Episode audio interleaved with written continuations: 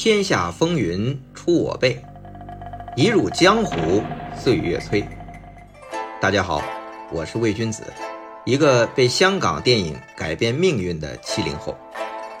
欢迎大家来喜马拉雅收听我的《香港电影风云》。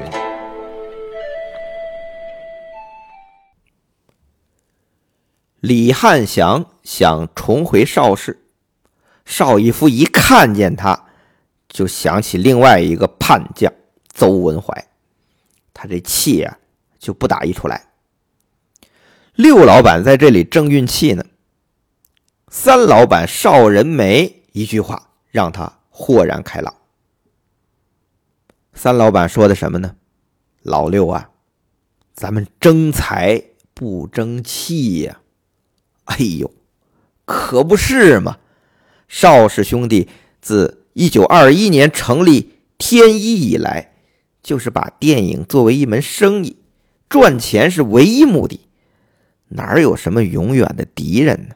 只有永远的利益呀！李汉祥是，他是曾经有过叛逆之举，但他可真是个人才呀！就凭他虎落平阳的窘境时刻，还能鼓捣出几部没本搭人情的骗术大观，居然还卖了个满堂红，人家这就是真本事啊！眼下李小龙横空出世啊，嘉禾、邹文怀那边是咄咄逼人，邵逸夫这边正是用人之际，既然。他李汉祥主动抛来橄榄枝，正好用这老李打小李。邵逸夫主意打定，于是高调宣布欢迎李汉祥重回邵氏。那他自己还落了一个不计前嫌、胸襟开阔的美名。当然这不重要，关键是得让李汉祥发挥出他的本事来，狙击嘉禾，最好能打倒这个李小龙。李汉祥啊，果然是不负众望，重回邵氏的首部电影《大军阀》，一九七二年暑期一推出就爆了，票房达到三百四十万港币，刷新了。邵氏电影的新纪录。随后，他趁热打铁，两年间连续推出《风月奇谭》《北地胭脂》《风流韵事》《一乐也》《丑闻》《声色犬马》以及《金瓶双燕》等片，几乎是步步卖座，不仅为邵氏赚了大钱，还成功的开创了一个新片种。与李小龙的动作片在七十年代相映生辉。什么新片种呢？风月片。当然，到李汉祥手里，这还得加个笑字。风月笑片，情色加喜剧，这个噱头多足啊！再加上李汉祥从古典名著。民间传说、拜官野史、都市绯闻里面找题材、找故事，揉吧揉吧，以一种戏谑幽默的态度和手法，用折子戏拼盘式的结构上演了一出出活色生香、还能开怀一笑的小品奇谈，完全迎合了普罗大众的趣味，和之前。他致力于打造像武则天、西施、缇萦那种严肃厚重历史传奇的李汉祥判若两人。现在这位李汉祥拍起戏来，虽然美术道具置景还是很精良，指点演员也是更见功力，游刃有余。但是他好像除了投观众所好、帮老板赚钱，也没啥艺术追求了。你说拍这些嬉笑怒骂的折子戏，对他来讲不费什么劲儿就拍了。当年满腔热情要改变中国电影的那种理想，早已不复可见。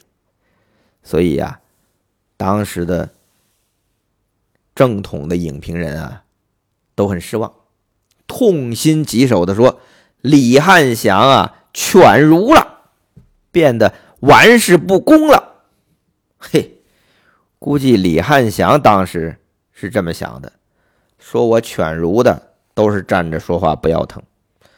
如果你经历了创业失败，屡次被欺骗，破产出局，有家难回，各种惨痛打击之后，你对世界的态度还会像以前那样吗？这就是现实啊，这就是人生啊！啊，经历的多了，你就晓得了。但是李汉祥这一犬儒啊！搞出了一个风月片种，让邵逸夫是如获至宝，也让善于跟风的香港电影片商公司们如获至宝。拍风月片门门槛不高啊，找几个肉蛋就能拍了。所以大军阀之后，香港电影始终基本就被两大片种给占据了，就是动作片和风月片。有人形象的称之为拳头和枕头，有些的电影啊，干脆拳头枕头一起来，暴力和情色共冶一炉。有部电影干脆片名就叫拳头枕头。最近啊，动作影星杨盼盼，就是《八三射雕》那个剧集里边演穆念慈的，他做了一个访谈节目，其中有一期啊是访问邵音音。两个人啊，当年都是邵氏的演员。那邵音音就对杨盼盼说：“你是功夫明星，我也是功夫明星啊。咱们俩的区别呢，就是你在弹床上拍，而我呢就在床上拍。”这邵音音是什么都敢说，他以前啊就是艳星出身，这点他从不避讳。邵音音这个说是笑话，也很真实。七十年代，你去邵氏的影棚，还真是奇观。李汉祥和张彻两大导演都号称是剥衫导演。这剥衫就是剥开衣服啊，不穿衣服啊。只是李汉祥这边是不穿衣服的女演员咿咿呀呀，张彻那边是不穿衣服的男演员呼呼哈哈啊，他打功夫，这个热闹啊。而李汉祥在。一九七二年，确实是为邵逸夫立下了汗马功劳，因为在一九七二年李小龙风头最盛的这一年，香港票房过百万的差不多有二十部，其中邵氏是占了十二部，基本是来自张彻和李汉祥这对主要的拳头和枕头，还有陈刚的十四女英豪啊。楚原的爱奴啊，新入邵氏的导演张曾泽的吉祥赌房啊，相比于这二十部过百万的港片，邵氏占了十二部，嘉禾呢，嘉禾只有三部，李小龙两部，王宇一部。当然啊，李小龙的两部是都破了记录的。所以啊，对于邵逸夫来说，除了用枕头之王李汉祥迎战拳头之王李小龙这种硬扛的方式之外，还有一个重要的策略，就是拉拢，拉拢李小龙。如果当时的嘉禾没有李小龙，根本不堪一击呀。但问题是，啊，这李小龙本来首选是和邵氏合作的。但你邵逸夫是店大欺客，连一万美金一部的片酬都不愿意给，让他李小龙觉得很受侮辱。现在你发现人家厉害了，你转过头来邀请李小龙拍戏，你好意思吗？嗨，当然好意思，连李汉祥都是该低头时就低头，邵逸夫也可以，争财不争气嘛。就问题啊，就是这个。想打动李小龙不容易，而且之前还闹过不愉快，必须下血本才可以。这血本到什么地步呢？据说啊，邵逸夫开出的单部片酬给李小龙的是二百五十万港币。这是什么概念呢？之前啊，李小龙向邵氏开价一万美金一部，相当于七八万港币。现在开出了二百五十万港币，你这么一比，肯定是天价了。毕竟当时李小龙连续打破记录的《唐山大兄》《精武门》才是三百万、四百万港币的票房。这个二百五十万的片酬真是破天荒了，尤其是出自一向精打细算的邵氏。要知道，十年之后啊，香港电影的票房记录都快到两千万了，这通货膨胀都五六倍了。当许冠杰向新艺城开出二百万的片酬的时候，还是让新艺城这老板卖家十天绝对是天价啊。因为当时一线演员也就二十万左右一部片酬，那这么一比的话，一九七二年的时候，邵逸夫就已经开出了二百五十万一部片酬给李小龙，那真是下血本了，体现了十足的诚意。你说这钱砸的李小龙怎么可能不动心呢？当然，让李小龙动心的。还不只是邵氏提供的这个天价片酬。作为一名专业的电影演员，李小龙很想和优秀的导演合作，强强联合拍出好戏。他就公开表示很想和张彻导演合作。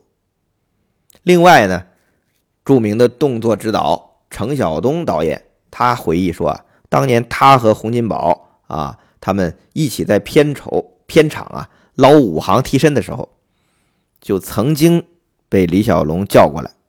李小龙就跟程晓东说：“你爸爸是不是李刚啊？不是李刚，你爸爸是不是程刚啊？你跟你爸爸说，我很欣赏他，想和他合作。你想邵氏有张彻、程刚这样的优秀导演，这也是让李小龙心动的原因啊。相比之下。”这李小龙就对自己合作过两次的罗维导演比较有意见。第一部《唐山大兄》啊，罗维来救火也就算了，到《精武门》啊，按照李小龙的说法，这导演居然一边拍戏一边赌马，怎么可以如此不专业呢？另外，对于人物和戏的理解，这罗维和。李小龙也有严重的分歧，比如说最后的 ending，李小龙认为陈真必须死才是英雄，罗维就觉得还是不要死，留个结尾拍续集嘛。这一下导演和主演争个不休，最后只能折中解决。影片最后是什么画面结束的呢？是在李小龙面对巡捕房这些人黑洞洞的。这么多的枪口下，他怪叫一声，凌空飞脚，定格结束，生死不说，观众自行猜想。这李小龙啊，对罗维有意见，人罗维对李小龙还一肚子火呢。他俩的恩怨啊，我们暂放一边。说回邵氏出天价请李小龙拍戏。李小龙很是心动啊，双方是频频沟通，慢慢的从秘密就变成半公开了。一九七二年底，李小龙来到了邵氏影城，探班刺马，在邵逸夫亲自的啊带领下，和导演张彻、主演姜大卫、狄龙、陈观泰亲切交谈合影。这还不算，李小龙甚至在影。棚里试装拍摄年羹尧、夺命书生、李元霸等多套古装人物造型照。据说啊，李小龙已经书面答应邵氏，在一九七三年九月到十一月留出三个月的档期拍摄《年羹尧》。这一时之间啊，李小龙和邵氏合作的消息满天飞，可以想见对嘉禾的压力有多大呀！你想，邹文怀现在能和邵逸夫叫板，不就指着一个李小龙的吗？如果连李小龙都被邵氏撬走，这嘉禾根本不够邵氏打呀！但现在邵氏已经开出了嘉禾根本开不出、开不起的天价，李小龙已经心动身动，眼见已经摇摇欲坠，就要倒向邵氏那边去了。邹文怀到底有何计策能留住李小龙呢？且听下回分解。